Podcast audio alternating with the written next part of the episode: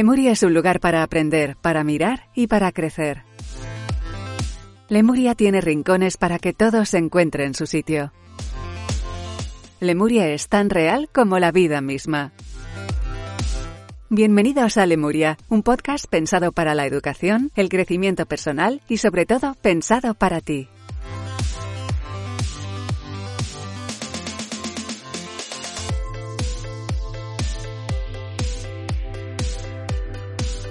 Bienvenidos a Lemuria, soy Rafael González. Hemos estado una semana sin nuestra cita habitual y puntual eh, de bienvenidos a, Lemuria. En este periodo de confinamiento estamos, eh, bueno, distanciando un poco más los podcasts, los episodios, básicamente también porque nuestros colaboradores habituales, algunos ya están em, en plena actividad y eso, bueno, pues les impide acompañarnos y en otros casos también es por problemas de, conexión. Eh, las videoconferencias evidentemente no dan toda la calidad que deseáramos, la calidad de audio que además os merecéis. Pero bueno, es lo que tenemos de momento mientras dure esta situación y es lo que nos está permitiendo también acercaros cada semana un nuevo episodio de Bienvenidos a Lemuria. En esta ocasión y en esta semana vamos a saludar a José Carlos León de Indepcie. Hoy, entre otras cosas, vamos a hablar de rentabilidad emocional. Vamos a hablar de teorías de la conspiración, o mejor dicho, ¿por qué se suele utilizar esas teorías de la conspiración? ¿Qué información nos falta para usar esas teorías de la conspiración? ¿Qué huecos intentamos rellenar cuando la información nos falta? ¿Y por qué se produce eso? Eh, y demás cosas interesantes hoy en Bienvenidos a Lemuria con nuestro buen amigo José Carlos León. José Carlos, muy buenas. Muchas gracias por estar con nosotros. ¿Qué tal, ¿Qué tal Rafa? Bueno, pues nada, la, pasada, semana estuvimos, ah, tuvimos un poco de, vacaciones, estuvimos con otro podcast, pero no queremos faltar a nuestra cita casi semanal, y de hecho, bueno, la mayoría de las veces lo es, de Bienvenidos a Lemuria, todavía en este régimen de confinamiento o de semiconfinamiento, por lo menos en España, seguimos guardándonos un poco de, de salir a la calle o de mantener relaciones sociales como habitualmente las teníamos, respetando el distanciamiento social que se llama y adaptándonos a, lo que también han denominado nueva normalidad, que esto requiere un podcast aparte. Lo de la nueva normalidad, esto requiere un podcast aparte que ya, ya bueno, ya grabaremos. ¿Cómo llevas la nueva normalidad? Vale, vale, vale. Pues, eh, pues la verdad es que con un exceso de precaución, porque a pesar de que ya tenemos cierta libertad de movimiento y podemos eh, hacer determinadas cosas, la verdad es que sigo bastante confinado, pero por, voluntad propia, algo que creo que coincidimos. Yo no sé si es que ya le hemos cogido gusto al confinamiento, pero, pero la verdad es que mm, no sé si habrá también una parte de miedo, de respeto, pero la verdad es que no, estoy disfrutando mucho de, ese inicio de libertad que estamos empezando a tener. Bueno, eso en un momento dado es preocupante porque podemos llegar a pensar, y será otro de los temas que abordemos, las teorías de la conspiración, podemos llegar a pensar que, bueno, el gobierno de alguna forma ha conspirado para que efectivamente le pillemos el gusto a estar presos. Hombre, y además tú sabes que, que uno de mis autores fetiches, Sigmund Bauman, habla mucho del poder del claro. Entonces, eh, de cualquier estado que maneja el miedo a sus, a sus, a sus ciudadanos tiene mucho ganado, porque el miedo genera mucho poder. Así que, bueno, otro, otro tema interesante. Si no lo tratamos hoy, lo tratamos otro día cachulo, ¿eh? Sí, lo vamos a tocar en, sucesivos programas. Vamos a hablar primero de rentabilidad emocional. Eh, el hecho de estar confinados a tu empresa Indepcie no le ha impedido y no le impide, de hecho, seguir eh, elaborando proyectos y realizando proyectos. Y próximamente vais a dar una serie de, ponencias o de curso eh, para una empresa en Córdoba sobre rentabilidad emocional. Y dicho así, pues suena raro. ¿Qué es eso de la rentabilidad emocional? ¿Y cómo se vende, pues entre comillas, la rentabilidad emocional? Bueno, pues eh, tú has mencionado una palabra clave, que es cómo lo vendemos. Eh, tú sabes que desde que empezamos en, pero, en pero entrecomillado, yo... entrecomillado. Entrecomillado, sí, porque tú sabes que desde que empezamos en Bienvenidos a Lemuria yo, yo apuesto mucho por el pragmatismo y la operatividad de la inteligencia emocional, que esto no se quede en, pajas mentales y fuegos artificiales y, juegos florales. Entonces, la rentabilidad emocional es la aplicación de la inteligencia emocional al entorno laboral en busca de los mejores resultados y la mayor productividad posible. Eh, tú has mencionado que, cómo, cómo se vende esto. Bueno, pues es una forma de vender la inteligencia emocional porque hay, hay determinado empresariado que, que, no, quizá no entra por la vía de la inteligencia emocional como con esa etiqueta, pero cuando le explicas para qué sirve la inteligencia emocional y qué puede hacer la inteligencia emocional por él y por su empresa, entonces sí empieza a abrir la puerta. La rentabilidad emocional es eh, ni más ni menos que llevar el, el, todo el emocional de, con apuntes de soft skills, de las que también hemos hablado aquí en Lemuria, de, del poder de la comunicación, de la capacidad de generar rapport, de, la, de la capacidad para ampliar al máximo los canales de la confianza dentro de la organización para aumentar la productividad y la rentabilidad dentro de las empresas. Eso tiene que ver la rentabilidad emocional. Ajá. Bueno, pues vamos a dedicarle un programa también a hablar de rentabilidad emocional. Algo ya nos has apuntado.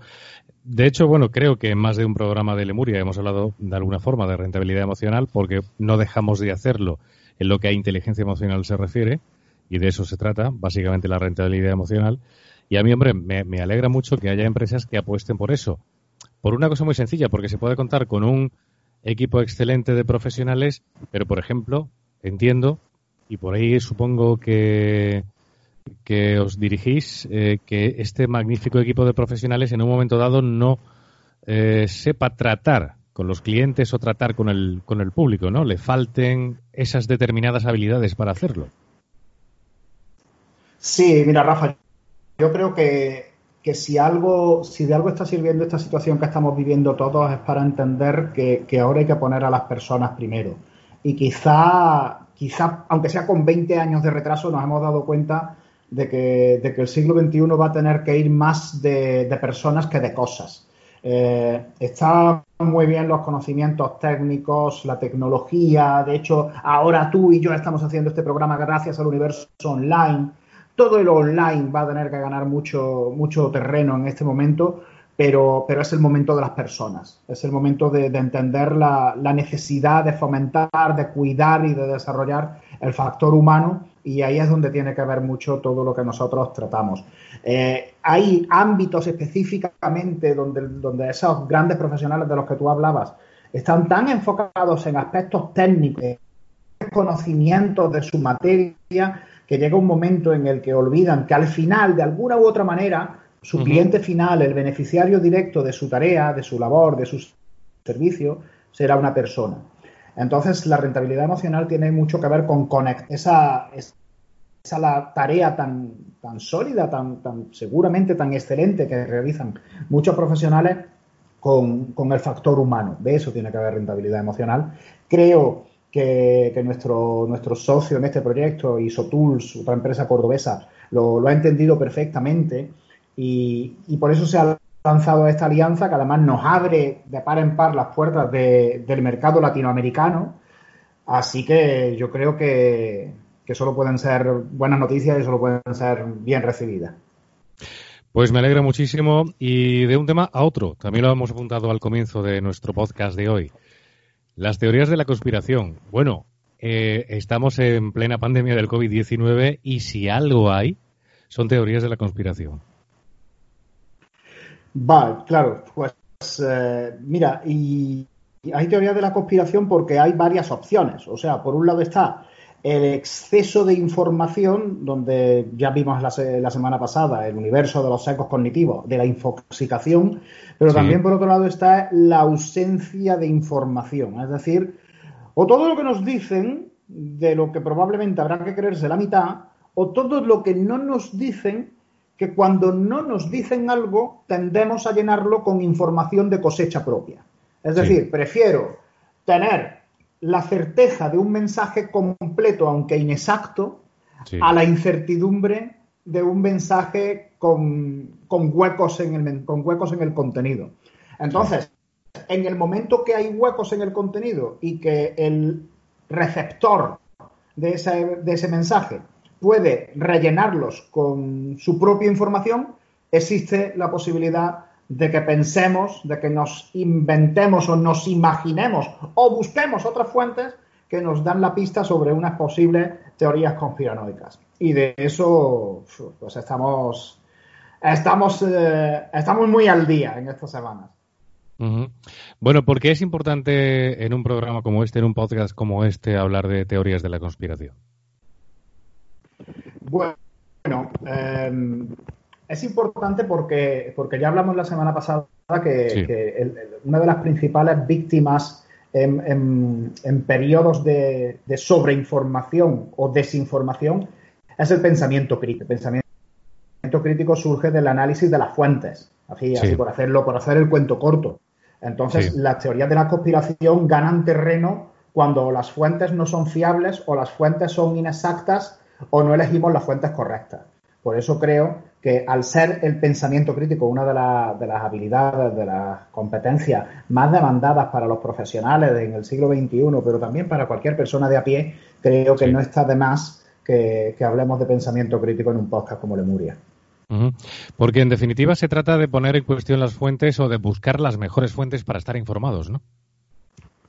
Claro, de buscar las, de buscar las mejores fuentes y también de cuestionarlas.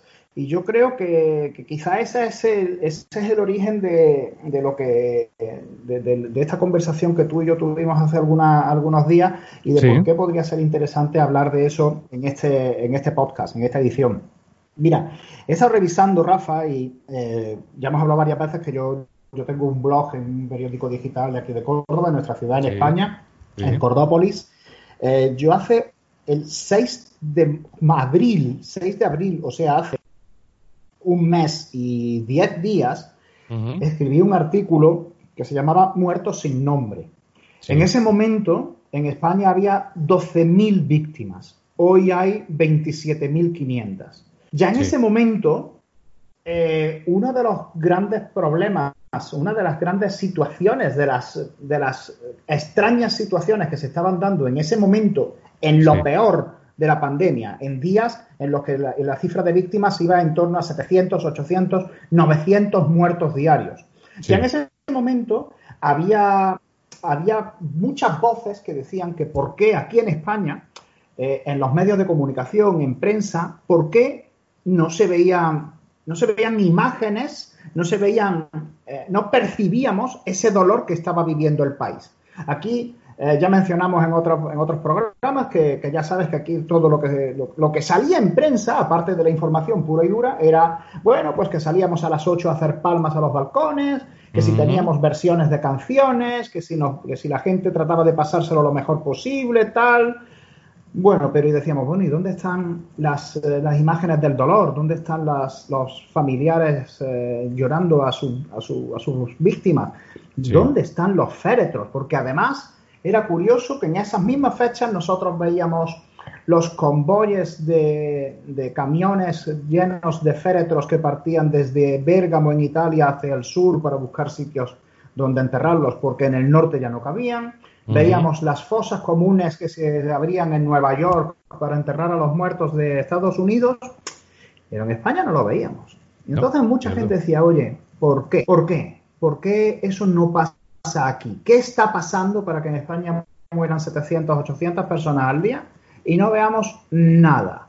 De hecho, sabes que quizá, unos días después hubo una portada que significó un punto de inflexión en el diario El Mundo, donde salía la morgue del Palacio de Hielo de Madrid, donde estaban los, eh, los ataúdes. Fue, sabes que fue una, portada incluso muy comentada, criticada incluso en ámbitos periodísticos por su conveniencia.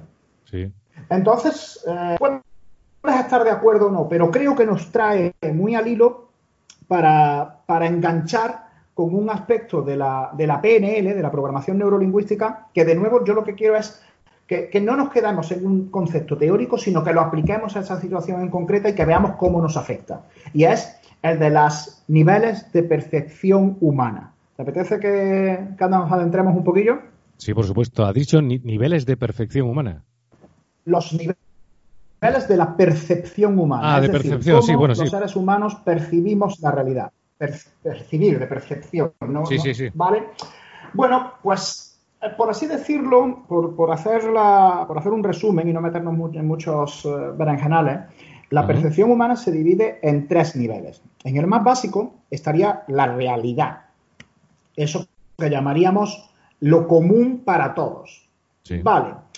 Eh, se supone que la realidad es un concepto meramente eh, objetivo, es decir, está ahí y es la misma para todos. Salimos y todos la vemos de la misma manera.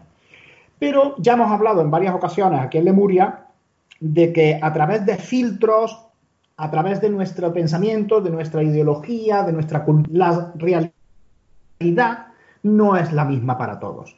Los dos podemos ver algo, el mismo suceso, el mismo evento, la misma situación y tener dos percepciones absolutamente distintas. Eh, decía, eh, hay, una, frase muy, muy conocida, que ahora mismo no caigo en quién era el autor, eh, que dice que puesto que no somos objetos, no podemos ser objetivos, ya que somos sujetos, tenemos que ser subjetivos. Bueno, pues esto es muy aplicable a esta situación, porque ante la realidad objetiva, lo que existen son percepciones subjetivas que, así, que a su misma vez crean construcciones personales e individuales de una misma realidad. Bueno, esto ya lo hemos hablado muchas veces, que es como tú, que eres del Barça y yo que soy del Madrid, vemos la misma jugada de un posible penalti, tú ves una cosa y yo veo otra. Bueno, pues esa es la cuestión. Y fíjate que aparentemente la jugada en sí, la realidad, parece objetiva e indiferente, o sea, inalterable eh, desde el punto de vista del, del receptor, del perceptor. Pero al fin y al cabo, los dos tenemos unos filtros concretos que nos hacen percibir la realidad de forma distinta. Bueno, entonces ya ese es el primer escalón de la percepción humana, la realidad que ya hemos visto que no nos sirve. No nos sirve ¿por qué? Porque la realidad no existe si no existe un perceptor de la realidad. Es este viejo axioma que se dice de a qué suena un tronco que se rompe en mitad de un bosque desierto.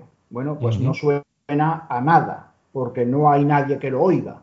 Hará algún sonido, pero el sonido, si esas ondas sonoras no son percibidas por algún oído humano, no provoca ninguna reacción. Bueno, pues si, si, eso nos lo traemos a esta situación de la pandemia y a su tratamiento mediático en España, podemos entender que si no hay estímulos que nos hagan percibir lo que está pasando, en nosotros no va a existir ninguna, y aquí meto el segundo concepto de la percepción de la realidad, ninguna representación interna. ¿Qué es la representación interna? La representación interna es la construcción que yo me hago en mi cabeza de eso que percibo. ¿Y cómo percibimos las cosas los seres humanos? Pues a través de los sentidos. Lo que veo, lo que oigo, lo que toco, lo que gusto, lo que huelo. Así es como las personas percibimos la realidad. La realidad en sí misma no es si la percibimos, si no la pulimos, si no la filtramos a través de los sentidos. Ahora, ¿qué pasa? Que se nos ha negado, en este relato, se nos han negado estímulos sensoriales. No ha habido imágenes de dolor, no ha habido imágenes de llanto, no ha habido imágenes de duelo, incluso los símbolos, los signos, la semiótica y la semiología tan importante en la, en la cultura, en nuestra cultura, eh, en, los rasgos humanos. Las banderas a media asta, las corbatas negras de los políticos, los crespones en las banderas. No había. En España eso se nos ha negado. No había desde la oficialidad, eso no existía. No había imágenes, no había sonidos. Aquí nadie escuchaba a nadie llorar. Lo que escuchábamos era a gente cantar y hacer palmas en los balcones. Entonces, eh, ante la ausencia de ese tipo de estímulos sensoriales, era imposible que nos construyéramos lo que en la teoría de los niveles de la percepción humana es el tercer escalón, que es la experiencia subjetiva. Estos son los tres niveles. Realidad, es decir, eso aparentemente objetivo que se supone que todos percibimos igual, pero que no lo percibimos igual, porque cada uno lo filtra para construirse su propia representación interna. Representación interna es lo que yo tengo en la cabeza la construcción que yo me hago en la cabeza a partir de una situación en concreto.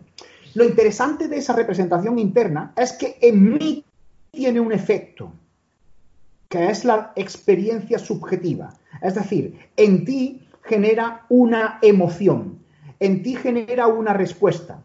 Y las personas, los seres humanos, no vivimos en la realidad, es decir, primer escalón, primer nivel de percepción de la experiencia, sino que vivimos en nuestra experiencia subjetiva de las cosas. ¿Esto cómo podemos explicarlo? Bueno, pues eh, algún día ya lo hemos hablado casi en broma, pero si tú y yo vemos una camiseta azulgrana, que es la realidad en sí misma, tú te haces una representación interna, pues sería tu equipo, algún título que habéis ganado, momentos eh, felices que tú has vivido relacionados con, esa, con esos colores, con esa camiseta, y eso te genera una emoción, al fin y al cabo la emoción es lo que nos mueve. No olvidemos que la etimología de emoción viene del latín emovere, en movimiento. La emoción no es importante en sí misma, sino porque nos mueve, nos lleva a la acción y genera resultados vinculados a esa emoción que se nos haya capado la emoción es algo muy grave. ¿Por qué? Porque además ha venido, ha venido marcada desde una estrategia, desde el poder. Alguien que es, que es muy inteligente, porque esto que estamos hablando, esto no es ninguna, ninguna locura, esto no es una, algo que, que se nos ocurre a unos cuantos iluminados, esto es algo que los asesores en comunicación de todos los partidos, de todo el mundo, tienen muy en cuenta. Sin emoción, sin imágenes, no hay emoción. Bueno, y en España, y en España se ha estado se ha estado aplicando el manual en ese sentido, o sea que sí, sí, es un es un, un manual de manipulación perfectamente ejecutado desde el primer momento. No había, entonces claro decíamos, en algún momento ahora en España está empezando a despertar cierta, cierto hartazgo, cierta, cierta respuesta de rechazo, pero llevamos casi dos meses y medio aquí encerrados y aquí no ha protestado nadie. ¿Por qué? Porque esa protesta viene, no viene desde la información, ese hartazgo viene desde la emoción. Pero si se nos, eh, si se nos coartan, si se nos capan, si se nos evitan los estímulos que una vez filtrados por nuestro cerebro llegan a provocar emociones, ya tenemos hecho el, capítulo 1 de manipulación, que es que el pueblo no sienta, que el pueblo no genere emociones de rechazo y eso deja un pueblo adormilado, dormido y alienado. Y eso es lo que nos ha pasado.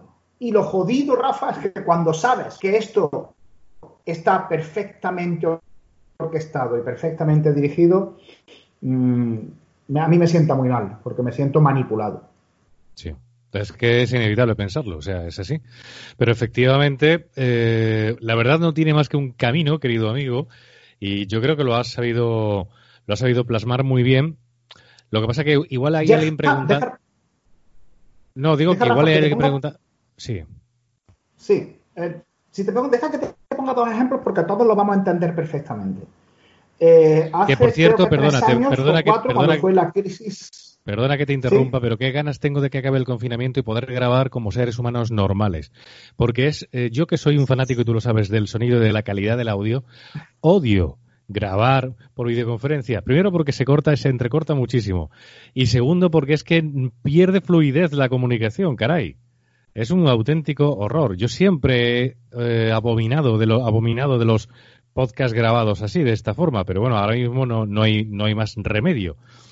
Pero es, es que pierde también mucha fluidez la, la comunicación.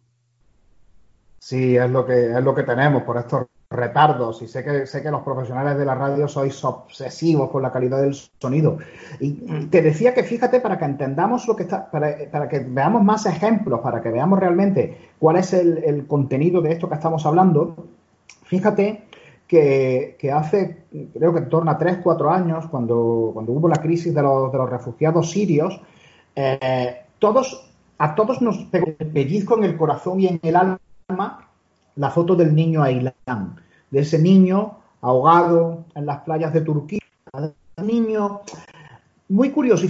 Fíjate, vamos a hablar más de estímulos sensoriales. O sea, ya la imagen de un niño ahogado en la orilla es dura, pero además era un niño, no era no era un niño, eh, por así decirlo, eh, que viniera, que, eh, entiéndeme, voy a ponerle todas las comillas, no era un niño con aspecto de pobre, no, era un niño, un niño con su, con su, con su ropita, con sus zapatillas, un niño además de tez blanca, clara, lo que a los europeos ya nos jode más porque ya lo identificamos como uno de los nuestros. No es, una, es un rostro de tez, oscura que puedes decir, no, es, es de otra latitud. No, no. Es un niño como, como los tuyos y como las mías. Es un niño de los nuestros.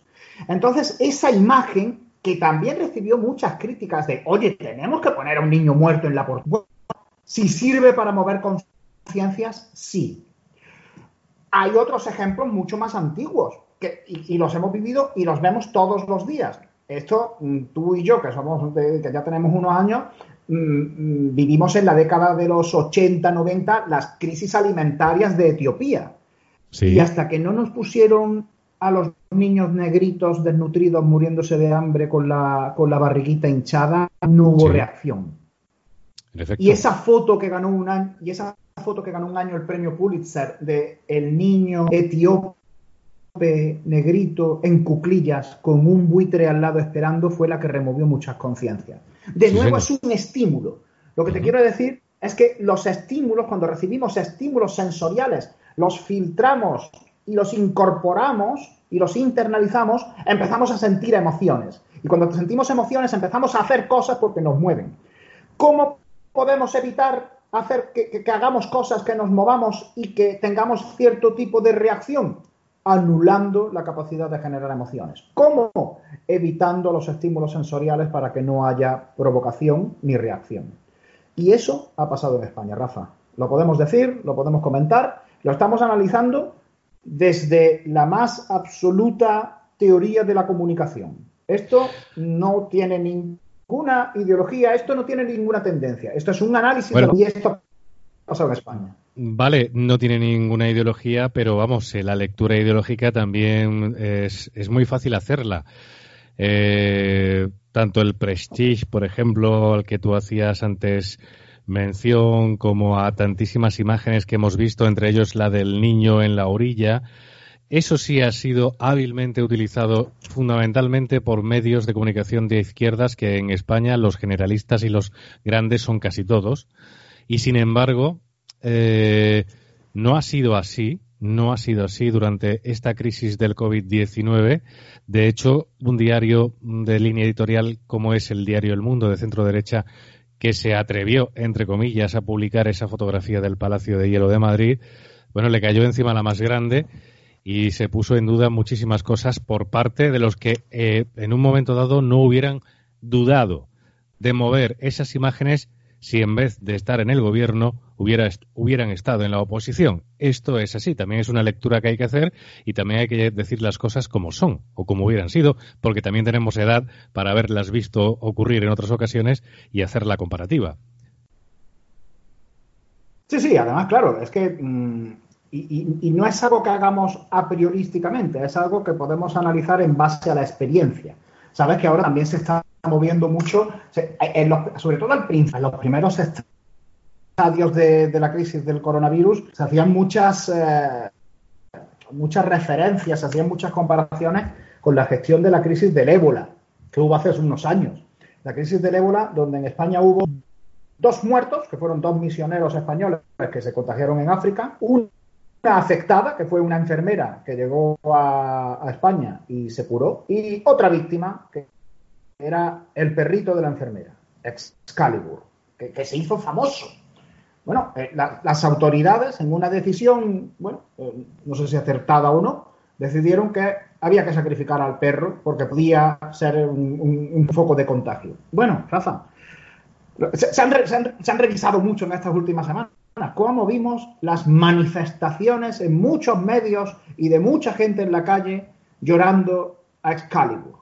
Que no te estoy diciendo que no haya que llorarlo, pero que si hay que llorar a Excalibur a 27.500 personas, creo que también merecen una lágrima y creo que también merecen que esa lágrima se vea, porque necesitamos verla para emocionarnos.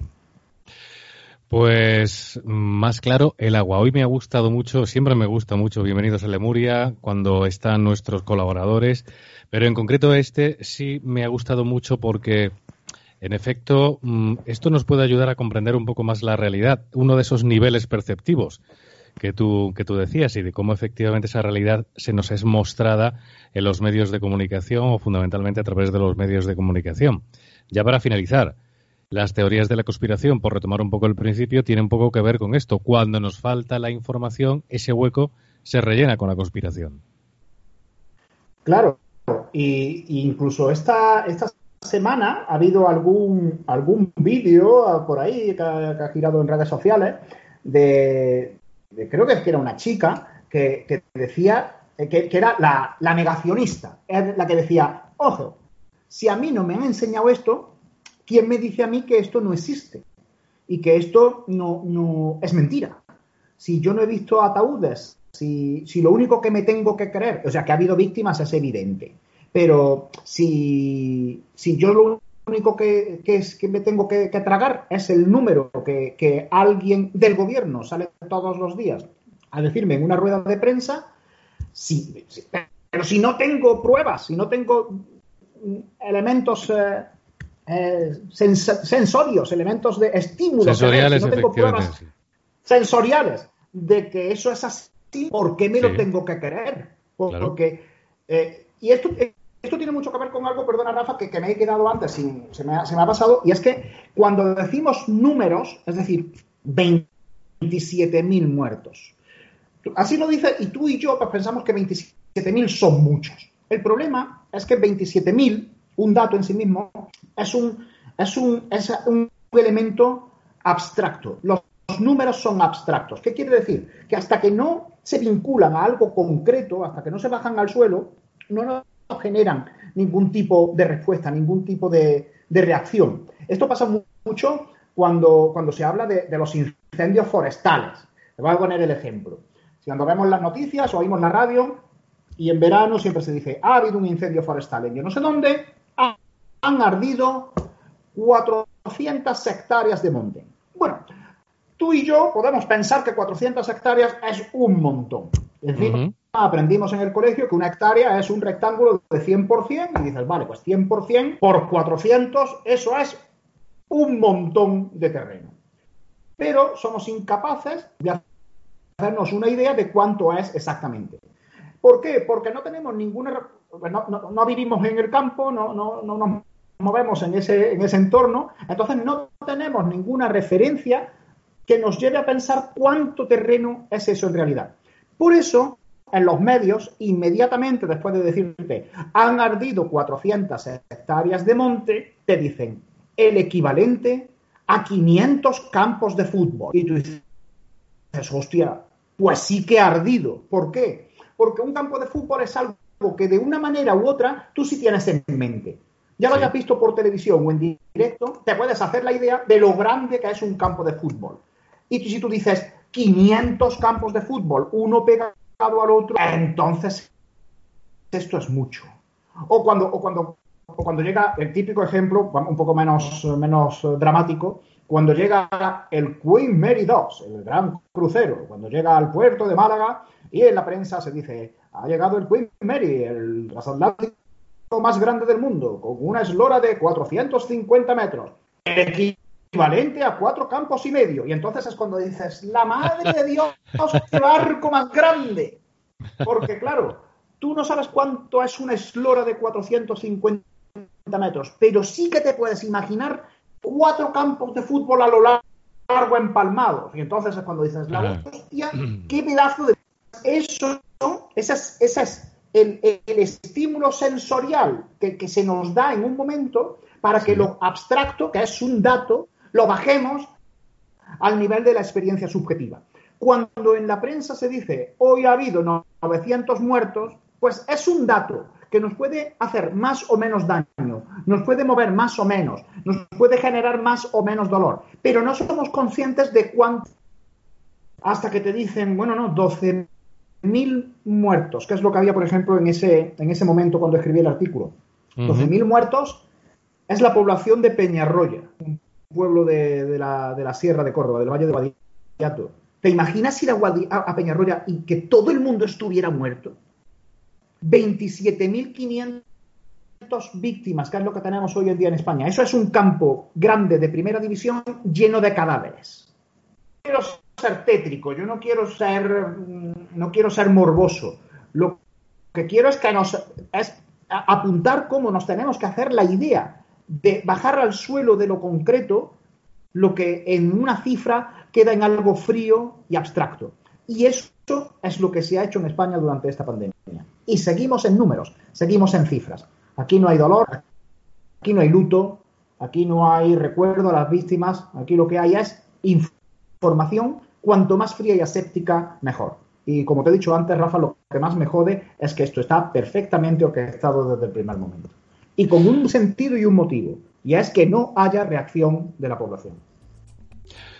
Mm, fantástico, Lemuria, el de hoy, me encanta. Hoy además hemos adquirido un tinte ciertamente subversivo y disidente, cosa que me gusta mucho más, porque, bueno, a mí personalmente me gusta ser disidente, es mi forma de entender el mundo y de entender la vida. Así que, bueno, pues te agradezco doblemente el Lemuria de hoy porque ha sido, insisto, interesante y disidente.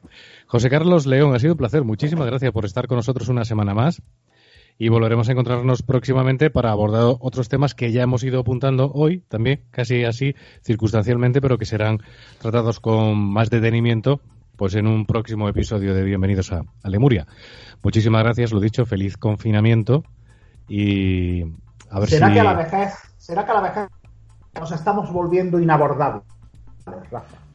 No lo sé, la vejez será la suya, no sé, la mía desde luego no. a la madurez, a la madurez. ¿eh? Eso, eso sí me gusta. Eso, sí, eso me gusta más. Lo de la madurez me gusta más que la verdad. Bueno, ha sido un placer, querido amigo. Muchísimas gracias y hasta una próxima ocasión. Venga, un abrazo, Rafa. Muchas gracias.